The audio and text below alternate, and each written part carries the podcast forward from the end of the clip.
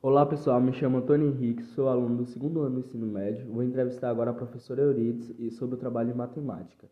É, bom dia, senhora Eurides. Bom dia. Você utiliza a matemática nas suas atividades diárias no seu emprego? E Matemática é impossível não utilizá-la no nosso dia a dia, né? No nosso emprego. E pelo fato de ser professora polivalente, além dos conteúdos específicos que a gente trabalha na matemática, a gente utiliza em várias situações é, na sala de aula. você, você utiliza ela em quais situações?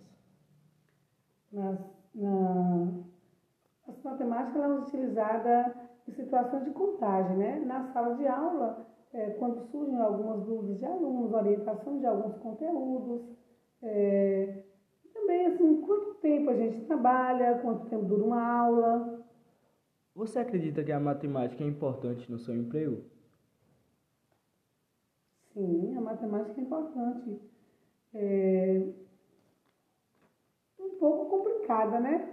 Mas em tudo na nossa vida a matemática está envolvida.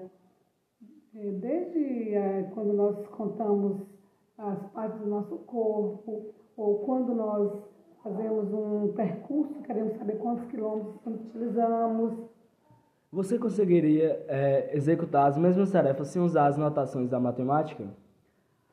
Praticamente não. Matemática, assim, embora poderia ser utilizada de uma forma mais prática, mas é impossível não realizar o uso da matemática.